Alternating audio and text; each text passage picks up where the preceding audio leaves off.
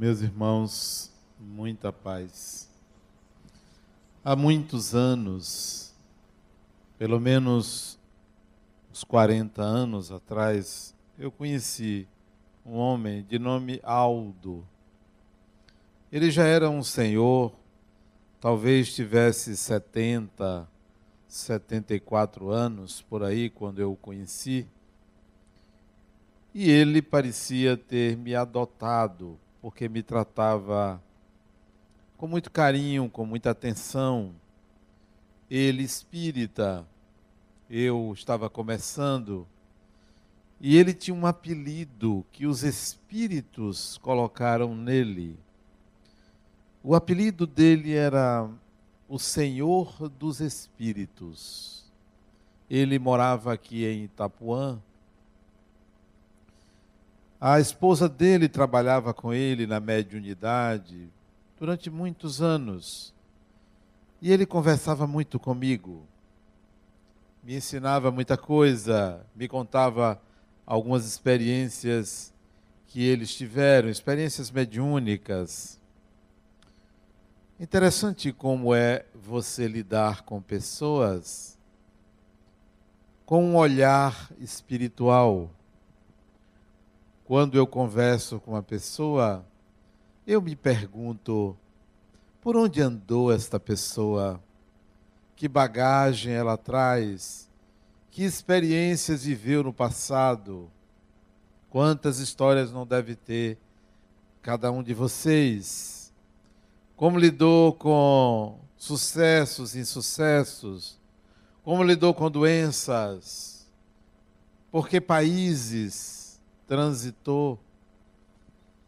Cada pessoa é um rico manancial de sabedoria, daí o respeito a cada ser humano.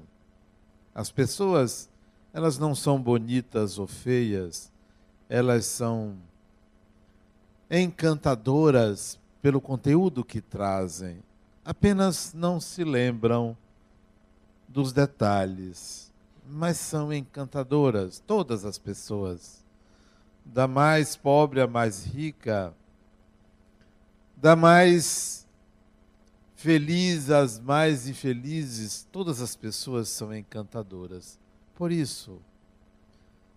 E o senhor Aldo era mais encantador ainda, porque ele exalava espiritualidade. Tem pessoas que exalam espiritualidade, outras exalam descrença, insegurança, exalam inveja, ciúme.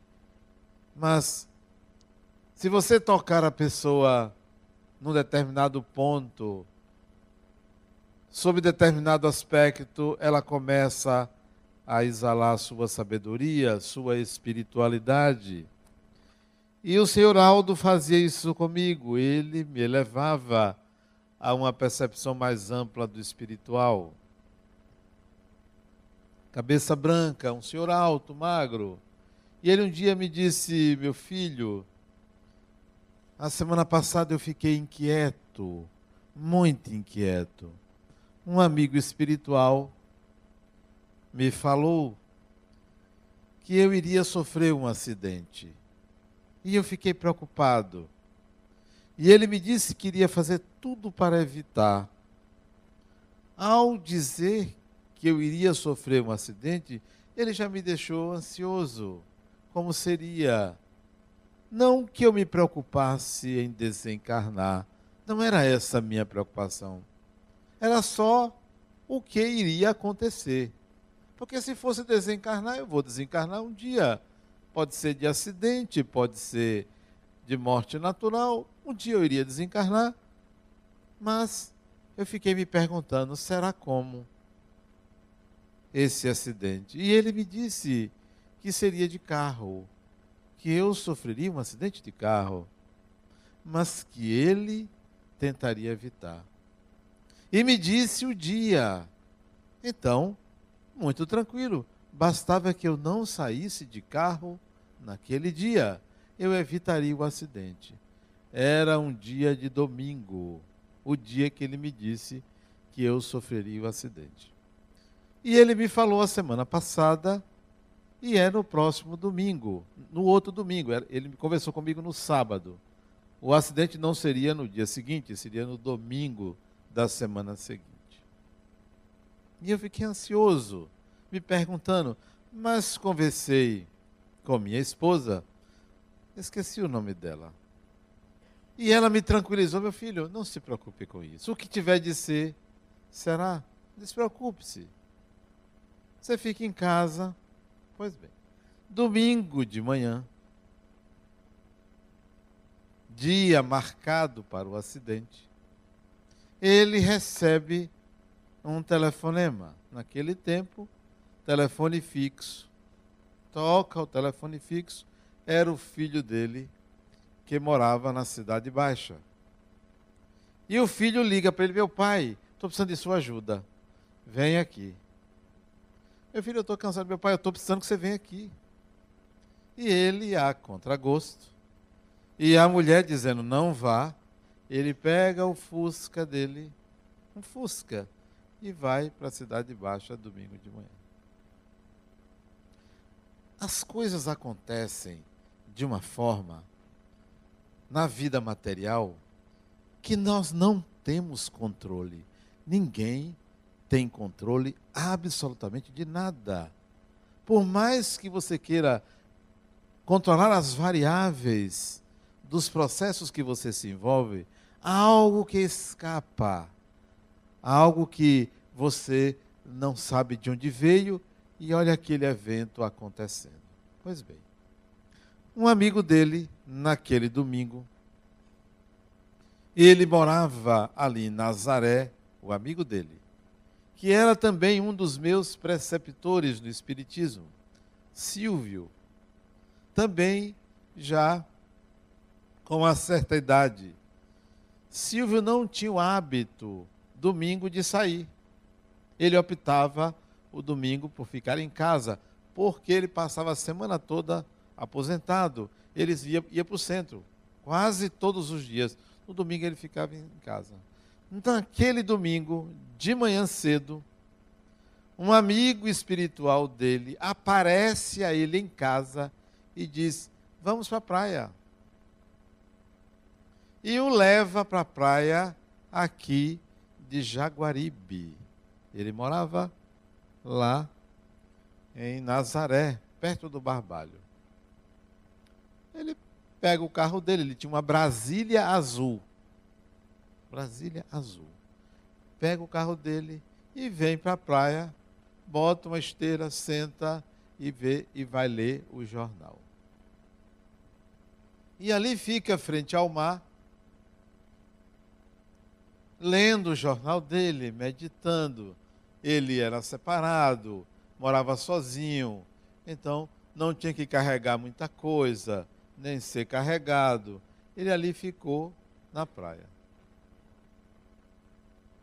Perto de nove horas da manhã, o amigo espiritual dele aparece de novo na praia e diz: Vamos para a casa de um amigo nosso, Aldo, para que ele não saia.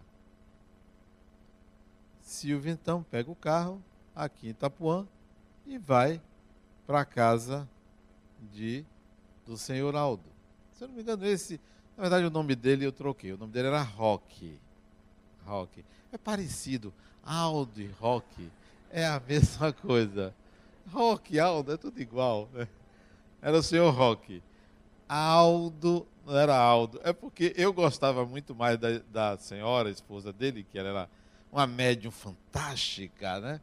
Ela conversava comigo, de repente ela incorporava um espírito a gente conversava com o espírito, era uma festa espiritual, né? Isso era o dia a dia dos nossos encontros sábados, né? E eu gostava muito dela, o nome dela era Dona Alda, né? E eu, às vezes, chamava ele de Aldo, mas o nome dele era Roque. Tem que dar nome aos bois. Pois bem, vai Silvio para a casa de Roque, e do senhor Roque, e chega lá, quem disse que ele conseguiu dissuadir Roque de ir? Telefona para o filho, Dona Alda liga para o filho que não consegue falar com o filho, o telefone só ocupado a partir daquele momento. Então, Roque tinha que ir à Cidade Baixa. Ela disse: Eu vou com você. Ele disse: Você não vai. Se eu disse: Eu vou em seu lugar, eu tenho que ir, eu vou. Vou devagarzinho no meu carro. Cuja companhia era o espírito que estava tentando evitar o às vezes inevitável. Foi de Itapuã para a Cidade Baixa. Quando ele chega no Largo de Roma, no Largo de Roma, sabe onde é o Largo de Roma? Ali tinha um famoso cinema, Cine Roma, né? Meu pai até trabalhou naquele cinema, foi contador daquele cinema a época que era de Irmã Dulce. Isso lá pela década de 70, início da década de 70. Quando ele vai fazer a curva, inexplicavelmente tinha óleo na pista, o carro capota. E o acidente, de fato, aconteceu. O que é que ele teve? Nada. Absolutamente nada nem o óculos que ele usava se quebrou, saiu do rosto dele, mas o carro capotou na pista e ele estava em baixa velocidade. Um susto muito grande. Não tinha celular para avisar. Chegam pessoas, desviram o carro, ele estava bem, mas o carro não teve condições de sair do lugar. Ele foi a pé para a casa do filho, que era ali perto na verdade, o que o filho queria conversar, algum problema do neto dele, problema de escola, não era nada demais, absolutamente nada demais. Liga para casa, dizendo, não, eu estou bem. Houve algum acidente? Houve, mas eu estou bem. E contou o que houve. E a mulher, sabe como é a mulher? Está vendo? Essa mulher é um negócio sério. É sério mesmo a mulher tem uma sintonia com Deus, porque ela parece que prevê tudo, né? ela sabe de tudo, né? Tá vendo? Não disse. Bem que Fulano, o amigo espiritual, falou que não era para sair. E Roque disse: Não, tá vendo? Não aconteceu nada. Não, absolutamente nada. Ah, mas poderia ter acontecido. Quais as lições que eu tirei? Porque isso Roque me contou duas semanas depois do ocorrido. Quais as lições que eu tirei? É que uma pessoa, um ser humano, nós, não temos condições nenhuma de estabelecer o que vai certamente acontecer conosco. Não temos. Tirei a conclusão de que há episódios da nossa vida, da nossa existência, que nós vamos passar que nós vamos atravessar. E poderíamos até antever alguns e se preparar para esses episódios. Se preparar. Pelo menos você não vai ter a surpresa. Vai encarar com naturalidade, porque sabe que aquilo vai acontecer. E é possível para qualquer um de nós antever algumas experiências. Porque todos nós reencarnamos com propósitos para viver certas experiências pela pessoa que você é, pelo que você guarda, pelo que se repete dentro de você, pelas suas tendências, dá para você perceber que vai se dar aquilo, que vai acontecer aquilo. Existem prazeres soberanos na vida prazeres soberanos. O que são prazeres soberanos? São experiências das quais você não abdica. Você não abdica. Tem pessoas que têm o prazer de comer, mas comer não é um prazer soberano. O prazer soberano que leva uma pessoa a comer demais, o prazer soberano não é a alimentação. O prazer soberano é a necessidade de eliminar a ansiedade. Esse é um prazer soberano. Se você reconhecer quais são os prazeres soberanos da sua vida, você vai perceber ou vai antever algumas experiências que você vai ter que passar. Porque quem dita é o prazer soberano. É o prazer soberano que atrai experiências como essa, a dele. Qual foi o prazer soberano que atraiu a experiência? O materno. Porque ir acarinhar um filho ou atender o pedido de um filho é uma experiência maternal. O prazer soberano levou ele à experiência de experimentar o limite, o limite da vida do corpo, o limite físico. Quais são os seus prazeres soberanos? Faça um repertório dos seus prazeres. E aí você vai saber que tipo de experiências você estará sujeito, para onde o destino vai te levar. Ele vai lhe levar para onde aponta o prazer soberano.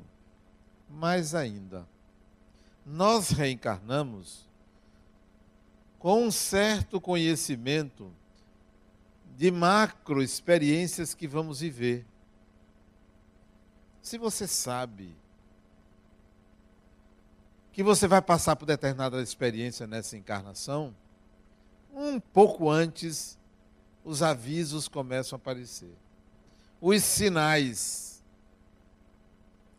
Algumas experiências começam a atender você para o que virá.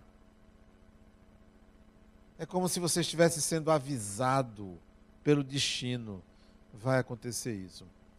Às vezes é um pensamento, às vezes é um acontecimento, às vezes é uma pessoa que surge, outras é uma imagem que aparece em sua mente para dizer que aquilo vai acontecer. E você vai dizer assim: Eu sabia que isso ia acontecer. Eu sabia. Então, nós reencarnamos com algumas com alguns avisos, com algumas tendências e que a gente pode antevê-las. É fácil saber que uma pessoa vai adquirir determinado karma. Se alguém lhe agride e você tem necessidade de revidar, você já sabe o seu futuro qual é. Vincular-se àquela pessoa vincular-se. Se a vida lhe retira algum objeto de valor e você resolve repor esse objeto, que não era tão necessário para você, você já sabe o que vem pelo destino, que destino vai lhe favorecer. Uma perda, uma outra perda, até você entender que aquilo é desnecessário. Mas aquela ambição desmedida de ter uma coisa, certamente vai lhe levar a uma experiência de perda. E assim, muitos acontecimentos de nossa vida, facilmente você pode antever o que virá no futuro. Facilmente. Uma pessoa que se casa com outra sem amor e que durante determinado período aquele amor não nasce porque poderia nascer, o amor não é algo instantâneo, é algo que você constrói. Pode ter certeza, a infelicidade virá. Pode ter certeza que haverá um revide da vida a quem não ama. Quem não ama, a vida dá um troco. O troco de quem não ama é a infelicidade. É certamente a infelicidade. Pois bem, os sinais aparecem, eles são muitos. Um desses sinais chama-se sincronicidade, algo que eu falei na quinta-feira passada. Sincronicidade. Sincronicidade é uma experiência onde não há um nexo causal entre os eventos que fazem-na acontecer. Não há um nexo causal. Não estão relacionadas, senão no resultado e não na causa. Não estão relacionadas. Há algum tempo atrás, um amigo meu, Ele até de vez em quando vem aqui. Ele me relatou a seguinte experiência. A experiência do beija-flor. Já contei para vocês? Do beija-flor. Ele, como eu, gosta daquela música Não te admire se um dia um beija-flor invadir a tua casa. Não é? A porta da tua casa, te der um beijo. Ele também gosta dessa música, que eu também gosto. Acho bonita a imagem de um beija-flor. Esta música fazia ele lembrar uma ex-namorada. Fazia ele lembrar. Então, toda vez que tocava essa música, quando ele ouvia, ele lembrava daquela ex-namorada. Só lembrava. Ele estava em casa, oitavo andar de um edifício, ouve a música, o que entra pela janela, um beija-flor. Um beija-flor. Exatamente na hora que a música toca. Na hora que aparece, a, ou ele ouve a palavra beija-flor, entra um beija-flor em casa. O nome disso é sincronicidade. Ou alguém pensa que foi um espírito que botou beija-flor ali, que incorporou no beija-flor. Não. Não é algo movido por um espírito. Ou o beija-flor ouviu a música, opa, minha música, e foi para lá. Não. Não tem um nexo causal, mas estão relacionadas pelo efeito. Então, isto é sincronicidade. Diferente da experiência de Rock. Ele foi acionado pelo filho. Ele saiu de carro, havia óleo no asfalto e a experiência se deu. O espírito tentou evitar, mas não conseguiu. O espírito mobilizou o amigo dele para impedir, mas não conseguiu. Mesmo que o espírito tivesse conseguido, não seria sincronicidade. Quando você pensa em alguém e esse alguém aparece ou lhe telefona, isto não é sincronicidade. Pode haver uma relação entre você e aquela pessoa, até mesmo pode um espírito sugerir, fulano ligue para ciclano. E vai lá até você e faz você se lembrar da pessoa. Há uma experiência num livro contado por uma professora primária de São Paulo, Cláudia Pinheiro, o nome dela. Ela desencarnou e no mundo espiritual ela foi cuidar de crianças desencarnadas. Porque ela que era professora da infância, de crianças pequenas. E no mundo espiritual ela procurou fazer alguma coisa e não pense que o mundo espiritual é um lugar que só tem gente de branco ou com perispírito negro. Não. A complexidade das cidades espirituais é igual ou um pouco mais complexa do que a nossa sociedade. Então tem tudo que vocês imaginarem. Tem gente, tem tudo, tudo todo tipo de conflito, de problemas, de prazer, de situações.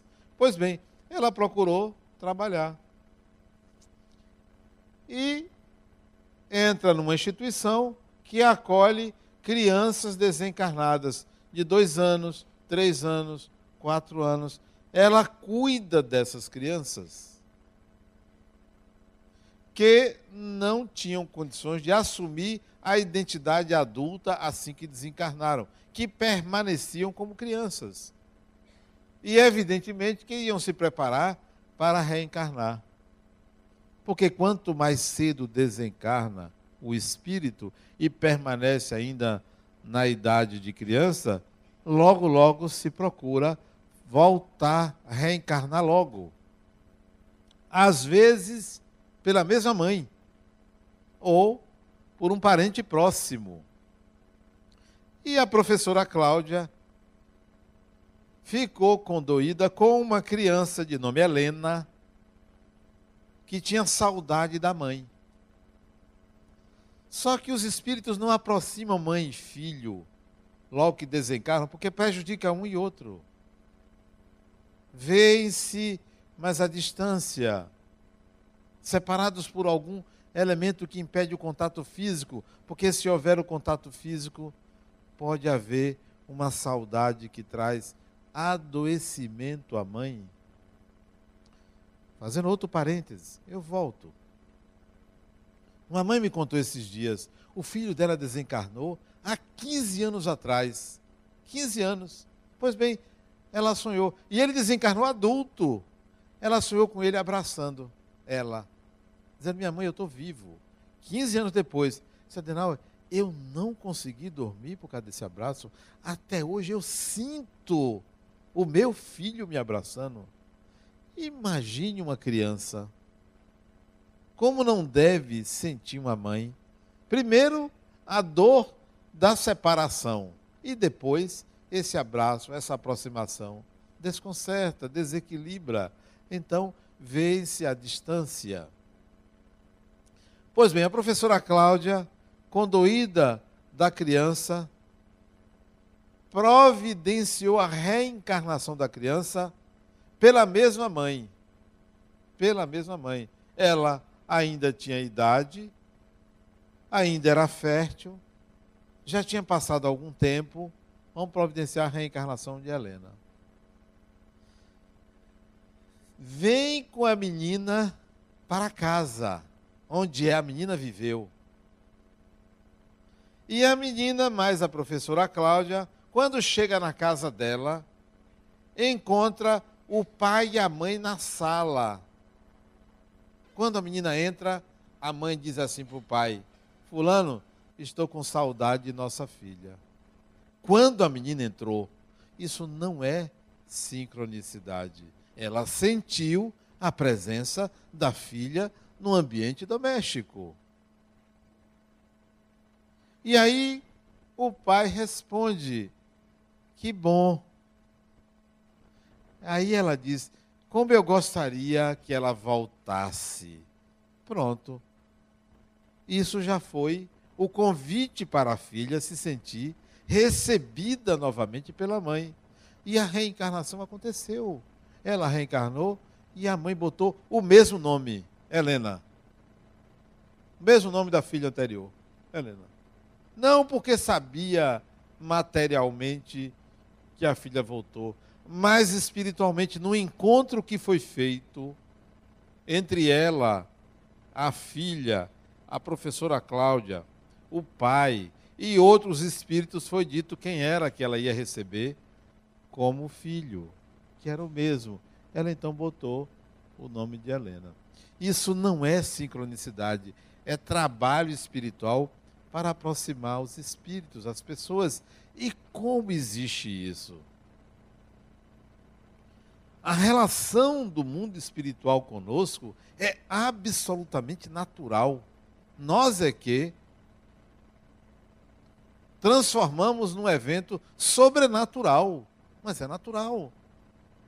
Espíritos conversam conosco, andam conosco, participam das nossas vidas naturalmente e respeitam a nossa intimidade. Nem todo espírito entra na sua casa.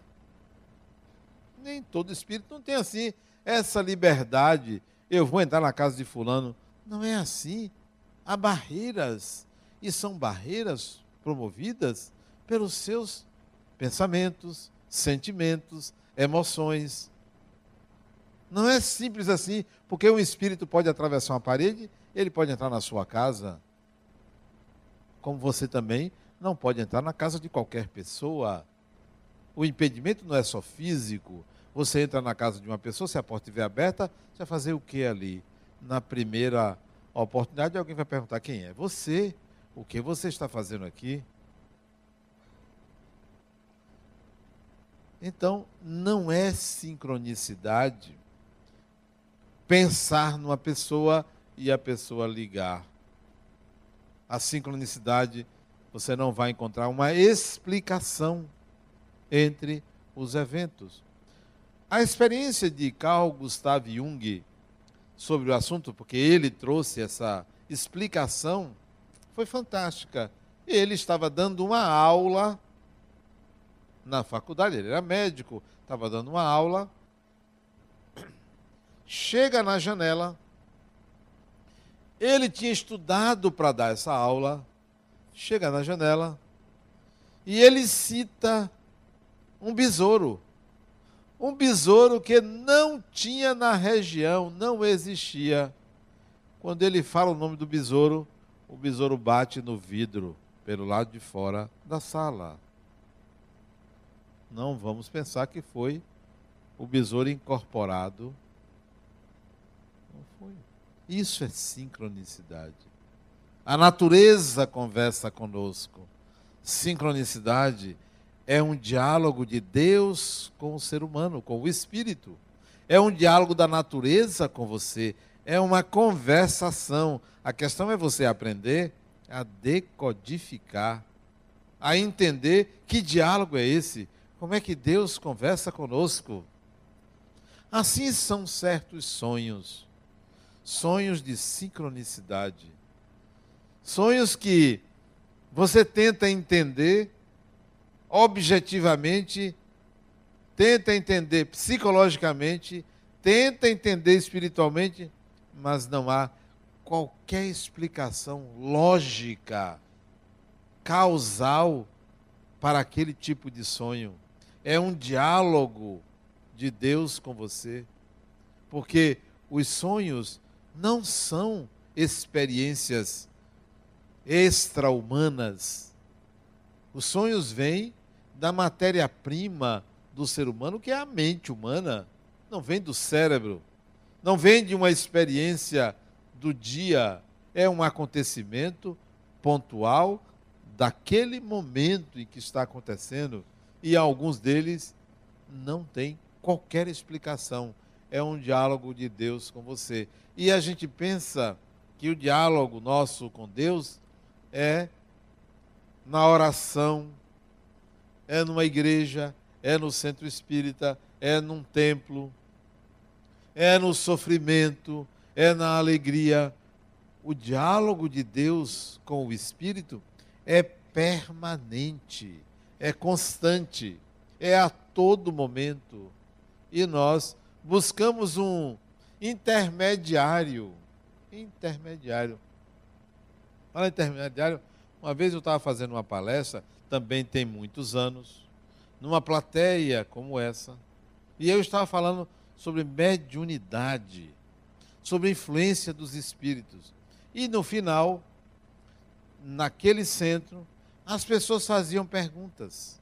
Faziam perguntas. E uma senhora, uma senhora, ela devia ter seus 80 anos. Posso fazer uma pergunta? Com a voz sofrida, Pode. Se eu perdi meu marido há um ano e meio. E recentemente meu filho também faleceu. E eu queria lhe fazer um pedido de oração. Disse, pois não.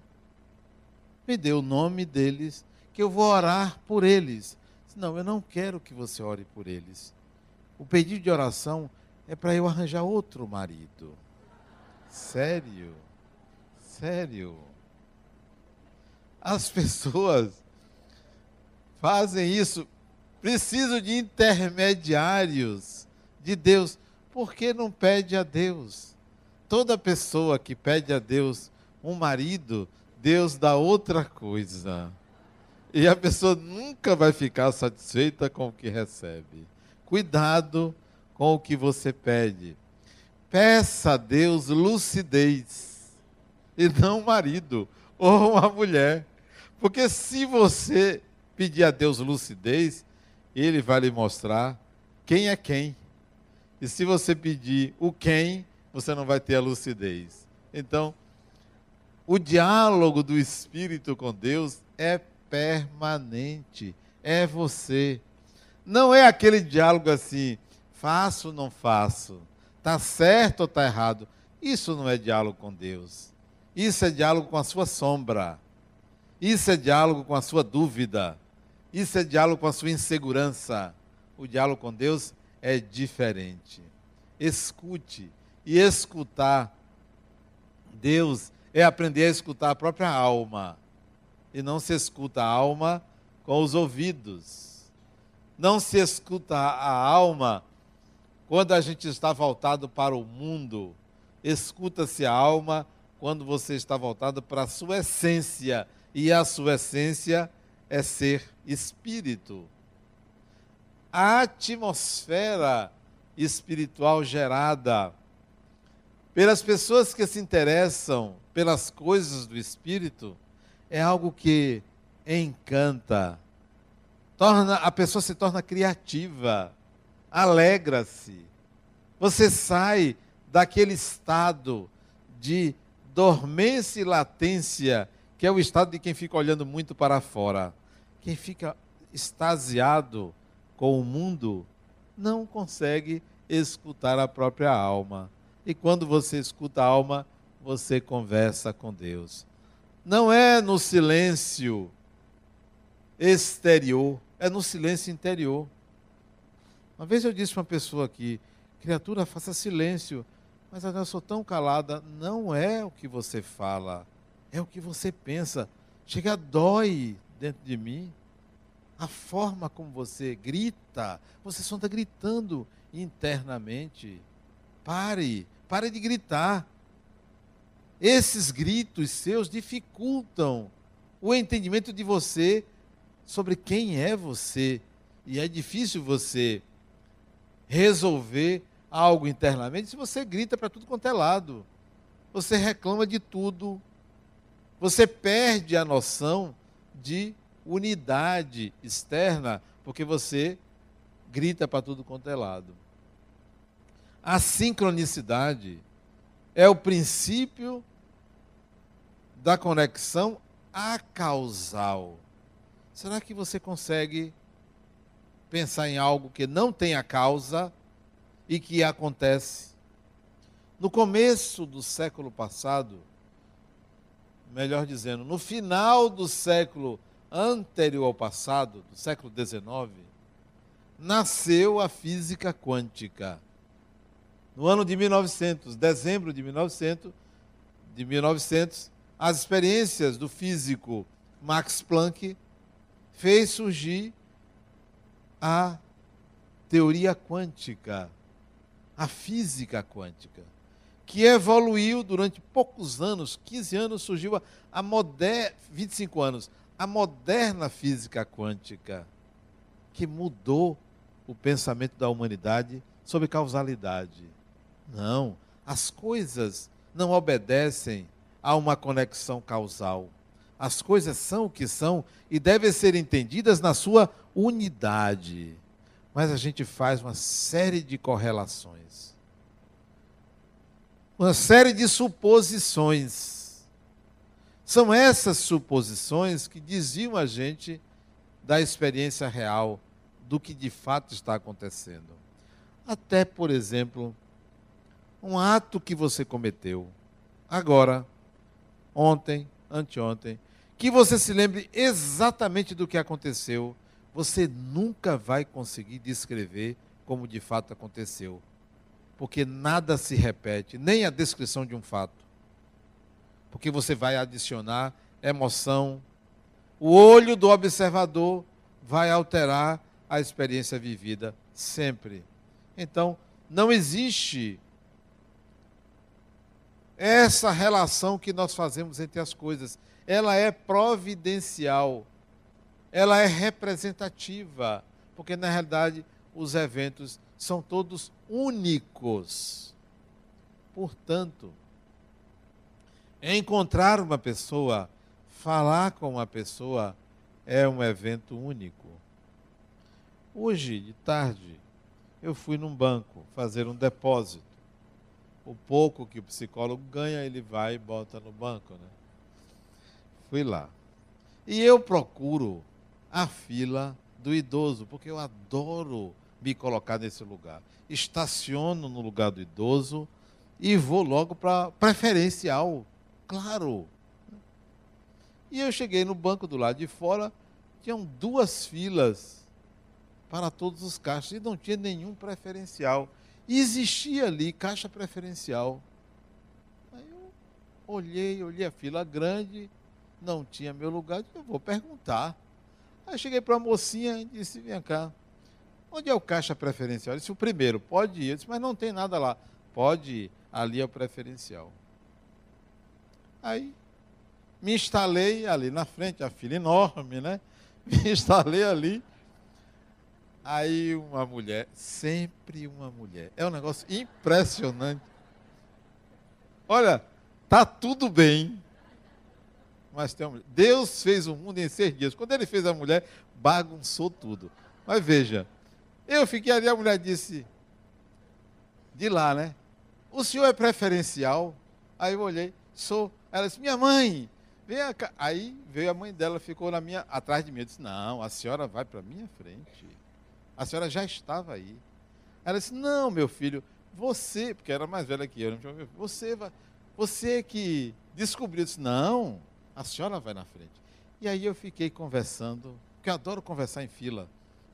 Somente com estranhos. Porque você pergunta um bocado de coisa, você fala o que você quiser, não conhece a pessoa, talvez nem encontre mais. Então, Aí eu fiquei conversando com ela enquanto uma criatura estava lá. Nada é por acaso. Nada acontece assim ao sabor.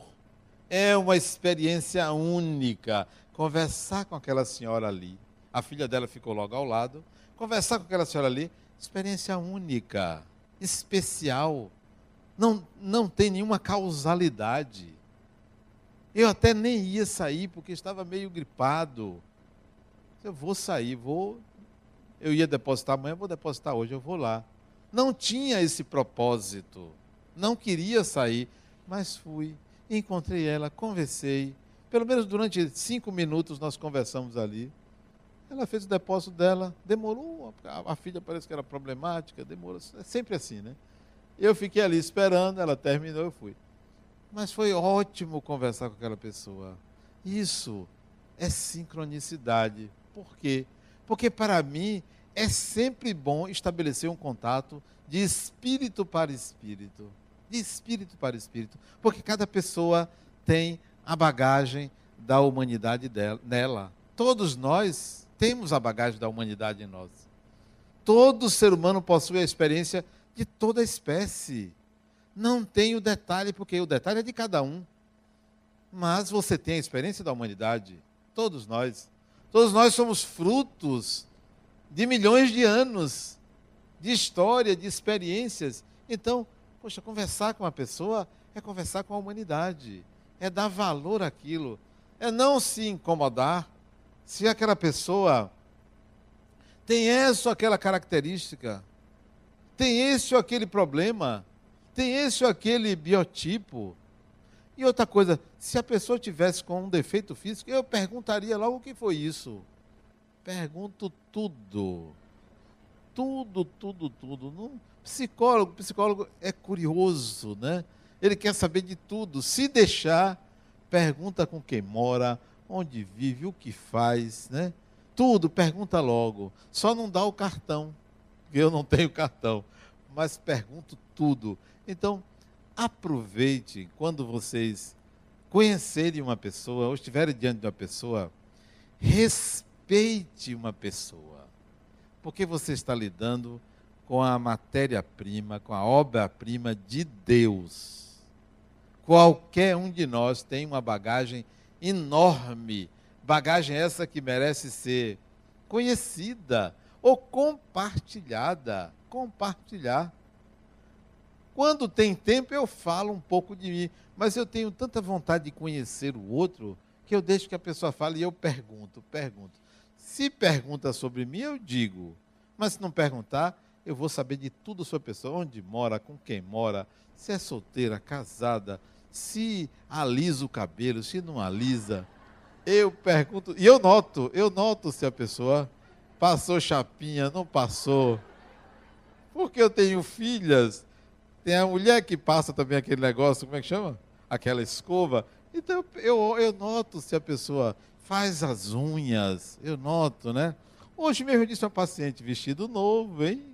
Você estava repetindo às vezes. É, vestido novo. Porque já pensou? A pessoa vai para o psicólogo repetir a roupa?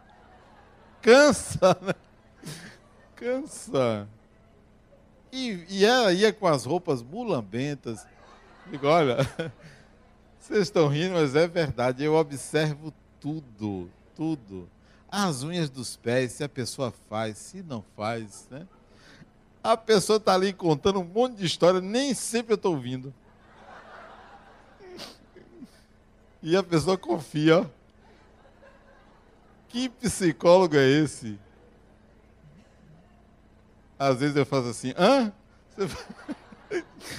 Eu estava pensando em outra coisa.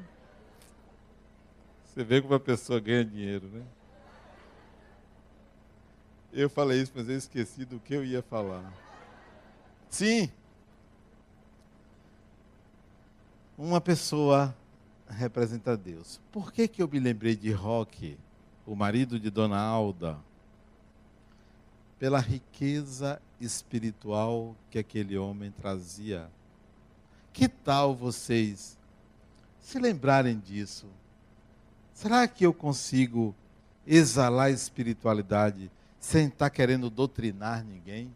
Porque ou coisa ruim você encontrar alguém que quer lhe doutrinar seja para o espiritismo, seja para qualquer religião. Ou um negócio chato. Mas você pode exalar espiritualidade sem precisar estar doutrinando ninguém. Basta você pensar. Você vai atrair espíritos para aquele diálogo. Você vai movimentar a psicosfera em torno de vocês. Então, vamos pensar nisso. Vamos levar para casa. Eu hoje, amanhã, eu hoje vou sair de casa pensando no espiritual. Eu vou exalar isso e talvez a gente consiga é, ser uma pessoa encantadora. Muita paz.